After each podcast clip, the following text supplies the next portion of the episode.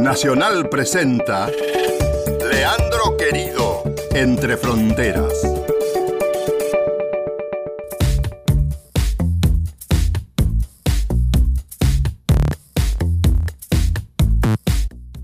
Hola, hola, hola, bienvenidas, bienvenidos. Aquí estamos, empezamos otro programa en Radio Nacional. Eh, hacemos Entre Fronteras. Mi nombre es Leandro Querido y hacemos el programa junto a Lucía Chediek en la producción general y Diego Rodríguez en los controles. Un saludo, como siempre hacemos, a todos los oyentes que nos escuchan en distintos rincones de nuestro país. Eh. Un gran saludo a la gente de Viedma, Mendoza, Formosa, Santa Fe, Puerto Iguazú, Santiago del Estero, Tartagal, Resistencia, Neuquén, Chosmalal, Concepción del Uruguay, San Rafael, Calafate, Catamarca, Zapala, Rosario, a la gente de la provincia de Buenos Aires y también a la gente de la ciudad autónoma de Buenos Aires. A todas, a todos, muchas, pero muchas gracias por seguir Entre Fronteras. Este programa que eh, se ocupa eh, mayoritariamente de todo lo que se desprende del G20, ¿eh? esa plataforma que nació en 1999 como una reunión técnica de ministros de finanzas y presidentes de bancos centrales,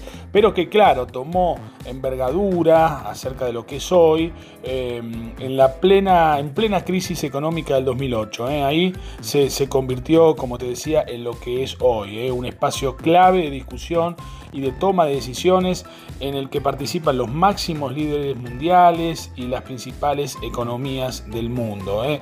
En conjunto, sus miembros representan el 85% del Producto Bruto Global, dos tercios de la población mundial y el 75% del comercio internacional. Realmente impactante eh, lo que representa el G20. Eh, este año eh, nuestro país es el, anfitrión, por lo tanto hay mucha, pero mucha información.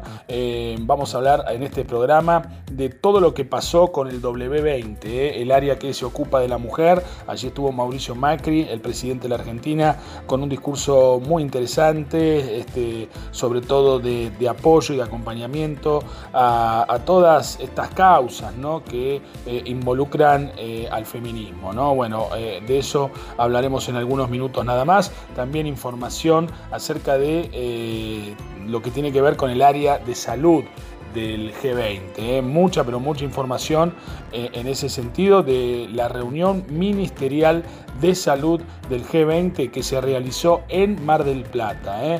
Por lo tanto, mucha información. Y claro, nos vamos a ocupar también de América Latina. ¿eh? Vamos a hablar puntualmente de dos temas. Vamos a hablar de eh, este conflicto eh, que se resolvió en La Haya entre Bolivia y Perú eh, con respecto a la salida al mar de Bolivia. Resultado negativo para el presidente Evo Morales, para Bolivia, eh, porque en un fallo contundente eh, se le ha dado respaldo a la posición de Chile. Y por otro lado vamos a hablar de lo que está pasando en Colombia, porque el proceso de paz pende de un hilo. Muchos dirigentes de la FARC que habían vuelto a la actividad política, ahora han decidido eh, volver a la actividad este, terrorista o guerrillera.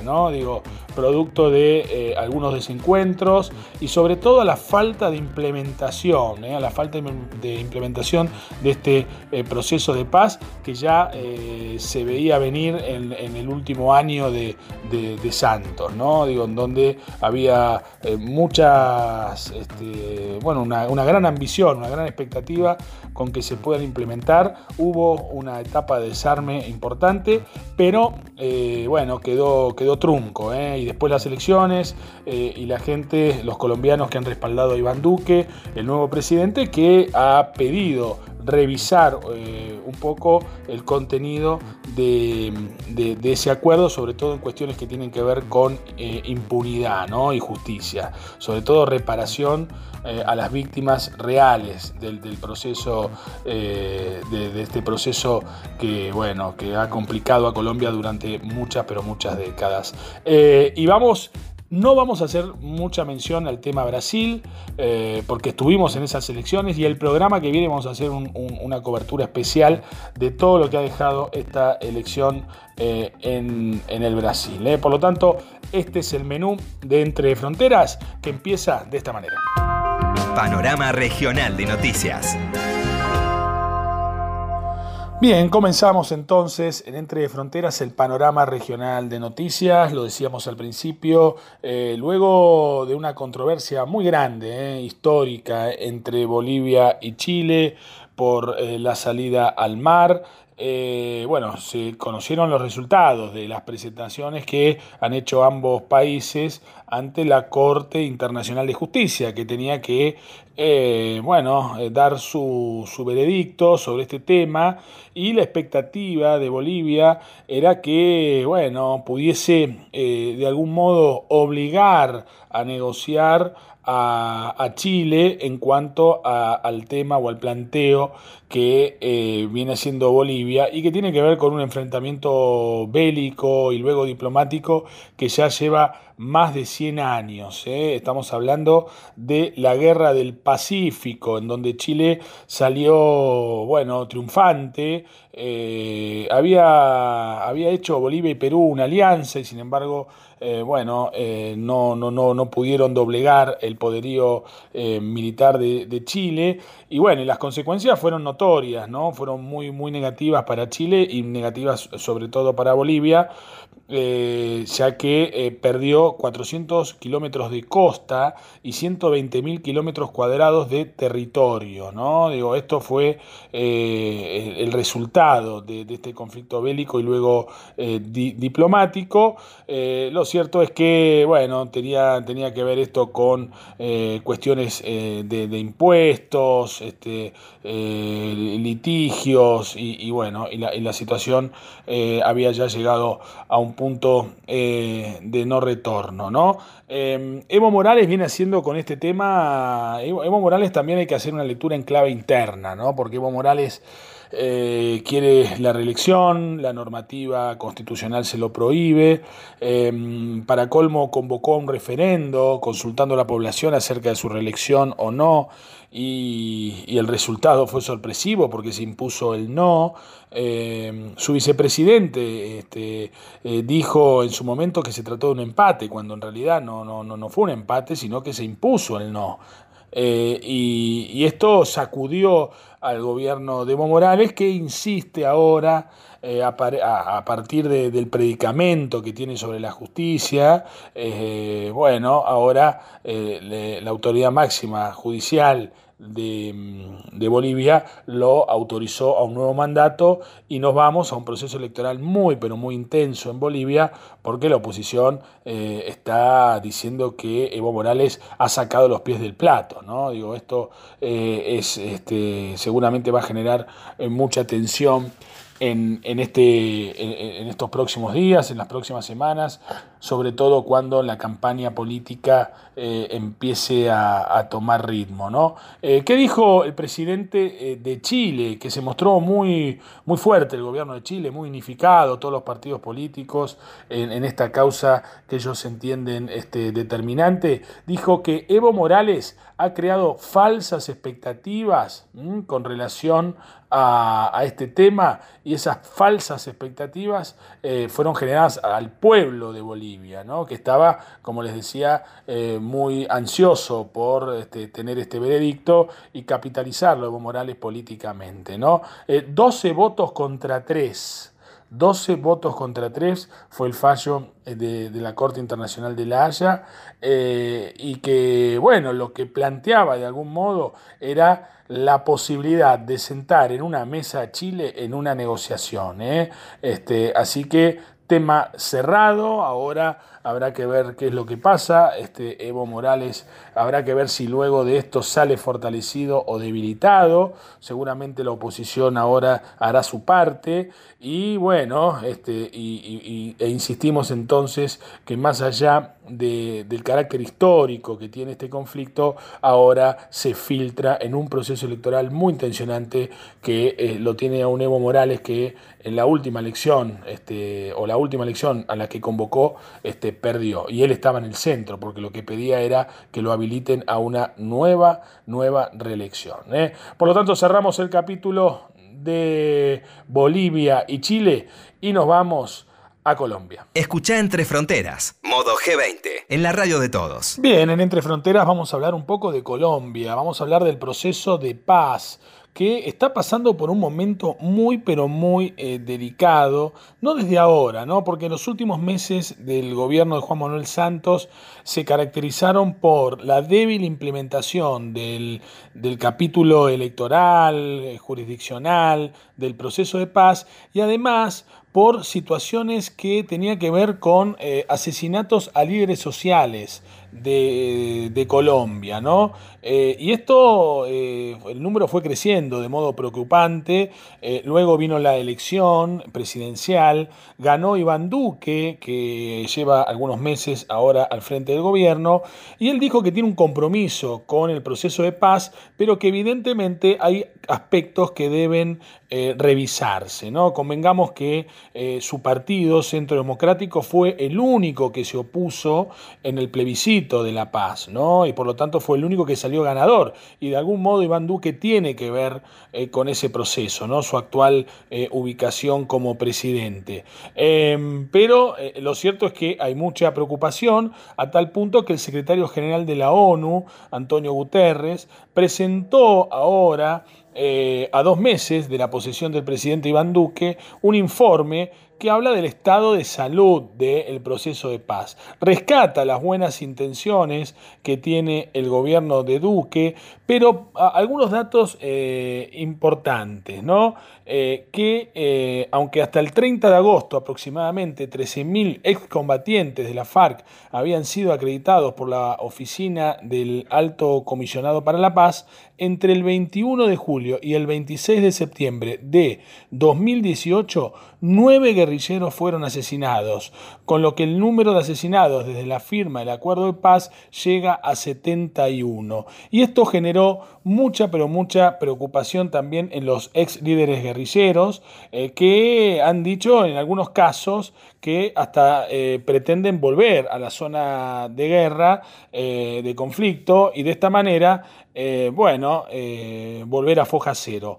Pero es verdad que también hubo muy poco compromiso de algunos referentes del grupo FARC, este, como por ejemplo el caso de Jesús Santrich, que el 9 de abril del 2018 fue detenido en su casa de Bogotá, estamos hablando de hace este, muy poco tiempo, eh, tras una orden de captura emitida por Interpol, después de ser justamente acusado por narcotráfico por un juzgado de Nueva York. La operación fue, eh, este, realmente tuvo mucho impacto mediático y se reunieron pruebas de un acuerdo para exportar 10 toneladas de cocaína hacia Estados Unidos, ¿no? Esto lo que confirma Estamos hablando de un monto cercano a los 320 millones de dólares. Esto es lo que confirma para muchos sectores políticos y judiciales de Colombia que más allá del acuerdo de paz, las FARC seguían vinculados al negocio del narcotráfico. Por lo tanto, mucha preocupación en Colombia por el estado de salud del proceso de paz. Entre Fronteras, modo G20 por Nacional. Vi que estabas por ahí sé qué estabas pensando. Uh.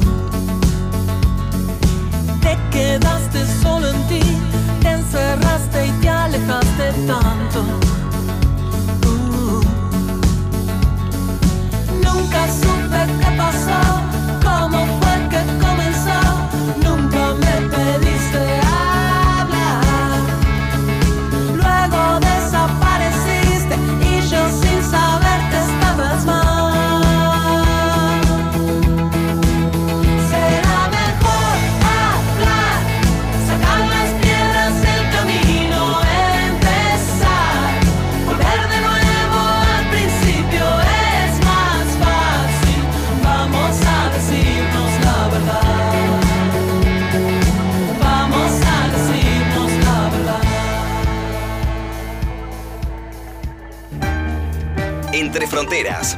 G20, por la radio de todos. Bien, nos metemos en Entre Fronteras en todo lo que tiene que ver con el G20, porque hubo muchas actividades. ¿eh? Una de ellas muy importante, la del B20, que es el área de business, de negocios. En esta oportunidad, Marcos Peña, el jefe de gabinete del Gobierno Nacional, participó en la apertura del evento que se realizó en el CCK, un evento muy importante, y Peña eh, dijo lo siguiente, que el B20 es fundamental para la cumbre de líderes del G20. Eh, participaron, bueno, distintas personalidades, eh, por ejemplo, Funes de Rioja, eh, que es un hombre con mucha experiencia, un argentino con mucha experiencia en la OIT, eh, Ingo Kramer, que es representante del B20 para Alemania, Suso Sumi, representante del B20 Japón, Pedro Villagra Delgado, Sherpa argentino ante el G20, eh, Gabriela Ramos, Sherpa de OCDE ante el G20, bueno, participaron de este evento y los debates tuvieron que ver con el diseño de herramientas para el financiamiento de proyectos de infraestructura y de comercio multilateral. También hubo noticias muy importantes que tienen que ver con el área de salud.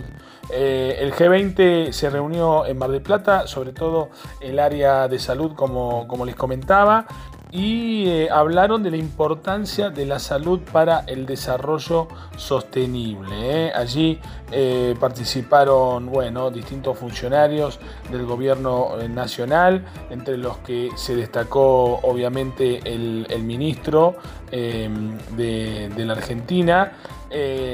y, bueno, y también hablaron mucho de un tema que, bueno, que, está evidentemente en, la agenda ahora a nivel mundial y tiene que ver con la problemática de la obesidad infantil. ¿no? Digo, se habló mucho en el marco de este encuentro que se desarrolló eh, el 4 de octubre en Mar del Plata. Em, Estuvo, como les decía, Adolfo Rubinstein, secretario de Gobierno de Salud de la Argentina, Tomás Guevar, secretario de Estado Parlamentario del Ministerio de Salud de Alemania y distintos funcionarios eh, que se reunieron en el Hotel NH Gran Hotel Provincial. ¿eh? Por lo tanto, mucha información y si les parece, vamos a escuchar el discurso de Mauricio Macri en el marco de la reunión del W20, que es justamente el área que eh, aborda las cuestiones que tienen que ver con la mujer y género y, problemáticas que están hoy en el debate público de nuestro país. Les doy la bienvenida a la Argentina. Y sobre todo quiero agradecerles por estar hoy acá. Estar acá para construir consensos para un desarrollo equitativo y sostenible. Estamos cada día más cerca de la cumbre de líderes y hemos logrado avances importantes destacar que las prioridades que propuso la Argentina fueron apoyadas. Y eso se reflejó en cada ministerial, en cada grupo de trabajo donde prevaleció el compromiso colectivo. Estamos haciendo un gran, un gran trabajo juntos. Como saben, cuando asumimos la presidencia del G20, decidimos que la perspectiva de género sea transversal a toda la agenda Pero ustedes las mujeres saben más que nadie que la desigualdad no es solamente un tema de las mujeres. Nos involucra a todos, nos afecta a todos. Es por eso que a lo largo de estos años junto a mi equipo hemos trabajado para implementar medidas que faciliten la inclusión de las mujeres en el mercado de trabajo, como la ley de igualdad de oportunidades que enviamos al Congreso en marzo, que apunta a erradicar la brecha salarial e incluye licencias que permiten conciliar mejor la familia y el trabajo.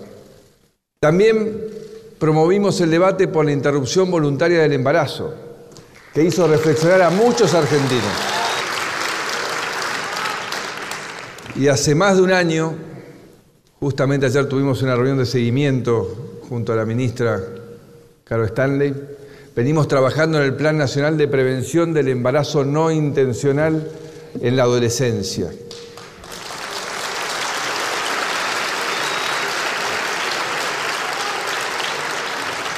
Porque nuestra tarea tiene que ser que cada joven, cada joven pueda elegir y planificar cómo y cuándo ser madre si desea hacerlo. Y el Congreso aprobó la ley Brisa, reglamentada esta semana.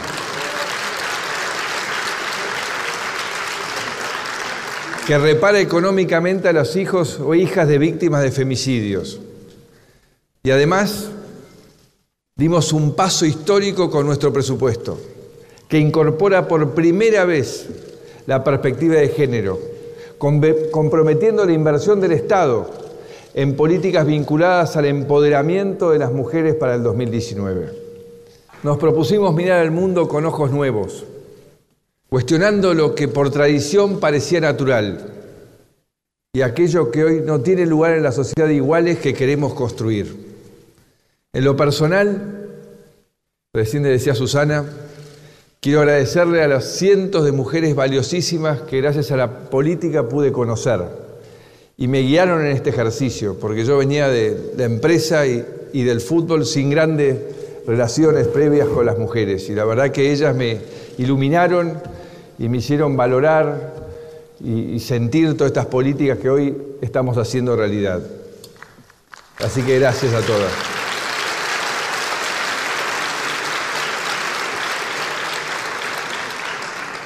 Pero como siempre digo, es un proceso que lleva tiempo, que no se hace de un día para el otro. Pero en estos años el mundo cambió y por suerte nosotros empezamos a cambiar con él. Hoy está claro que la única manera de alcanzar un desarrollo realmente inclusivo es eliminando las disparidades. Le digo todas las disparidades, las basadas en género, las laborales, las digitales y las financieras. Y para eso el rol de los grupos de afinidad es fundamental. El rol del W20 es fundamental porque son ustedes quienes nos acercan nuevas perspectivas a los líderes, enriqueciendo este proceso de diálogo amplio y plural, y que lo estamos llevando de cara a la sociedad y no a sus espaldas. Por eso hoy vine a recibir las recomendaciones que prepararon después de todo un año de trabajo, y se las agradezco. Y estoy al tanto de los cuatro ejes que abordaron, ejes que son muy importantes para avanzar, relevantes para avanzar. Así como el nuevo desafío que asumieron de trabajar en conjunto con el B20 y el nuevo grupo de mujeres líderes de negocios, que ayudarán a promover el empoderamiento económico a nivel global. Estoy seguro de que su aporte y su compromiso tendrá un, un gran legado, impactar positivamente en la realidad de las mujeres de todo el mundo. Nos queda mucho por hacer, un largo camino por recorrer hacia la igualdad de género. La buena noticia es que estamos yendo juntos y de una vez para siempre. De una vez para siempre y ya no hay vuelta atrás. Ya no hay vuelta atrás. Muchas gracias a todas. Muchas gracias. Seguimos en Entre Fronteras, modo G20. Bien, ahora vamos a escuchar el testimonio de Susana Balbo. ¿eh? Ella es máster en enología. En realidad es la primera mujer enóloga de, nuestro país. Dirige, bueno, su propia bodega. Tiene una larga trayectoria empresarial eh, y, bueno, ha tenido una intervención destacada en el marco del W20. Por eso ahora la escuchamos en Entre Fronteras. Ha sido un año de muchísimo trabajo, ha sido un año de dar muchísimas gracias y quiero comenzar por ellas, por las gracias, porque sin toda la gente que nos apoyó, sin toda la gente que nos acompañó, esto sería imposible. En primer lugar, quiero agradecer a quien me nominó ante el presidente de la Nación para estar en este lugar hoy, a Beatriz Nofal. Muchas gracias, Beatriz.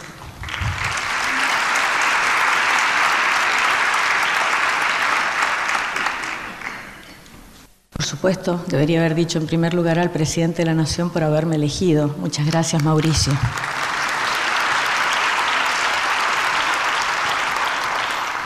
en fin, a todos los voluntarios que están hoy aquí trabajando con nosotros, especialmente también quiero dar las gracias a nuestros sponsors, porque sin ellos no podríamos haber hecho todo lo que estamos haciendo.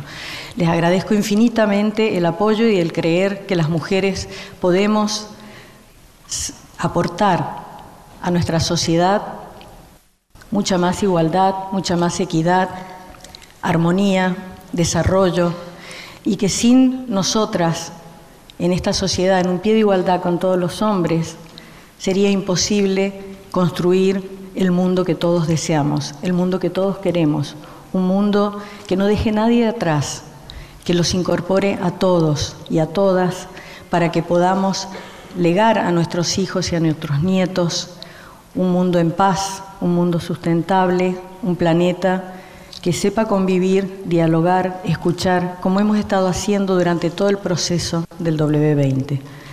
Quiero contarles que el proceso ha sido un proceso de enriquecimiento enorme desde el punto de vista personal y desde el punto de vista de las mujeres de la Argentina. El G20 ha sido y es una enorme oportunidad para la sociedad argentina para proyectarse al mundo, para poder mostrar al mundo que somos capaces de dialogar, de escuchar, de consensuar. Nos hemos escuchado y hemos llegado a un comunicado que pensamos y tenemos la enorme esperanza, y aquí vamos a comprometer a nuestro Sherpa, el señor Pedro Villagra, que también nos acompaña hoy, eh, vamos a agradecerles y pedirles que por favor hagan mucho advocacy entre los Sherpas para que seamos incluidas en el comunicado final. Así que Pedro, tienes una enorme misión por delante que es llevar nuestro mensaje a los líderes. Por favor, contamos contigo. Hoy todos los países del G20 están presentes aquí en esta sala. Es una enorme emoción ver tantas mujeres y tantos hombres dispuestos a que podamos llevar adelante este desafío que juntos, todos, dialogando y trabajando, podemos conseguir un mundo mucho mejor y más equitativo. Muchísimas gracias. Bien, esto ha sido todo. Se va otro programa de Entre Fronteras aquí en Radio Nacional. Eh, gracias eh, Lucía Chediek, eh, gracias Diego Rodríguez, gracias a vos por escucharnos. Y si te parece, nos reencontramos la semana que viene, que vamos a hacer un programa especial sobre las elecciones en Brasil. Mucha información para analizar en Entre Fronteras. Nos reencontramos entonces la semana que viene. Chao.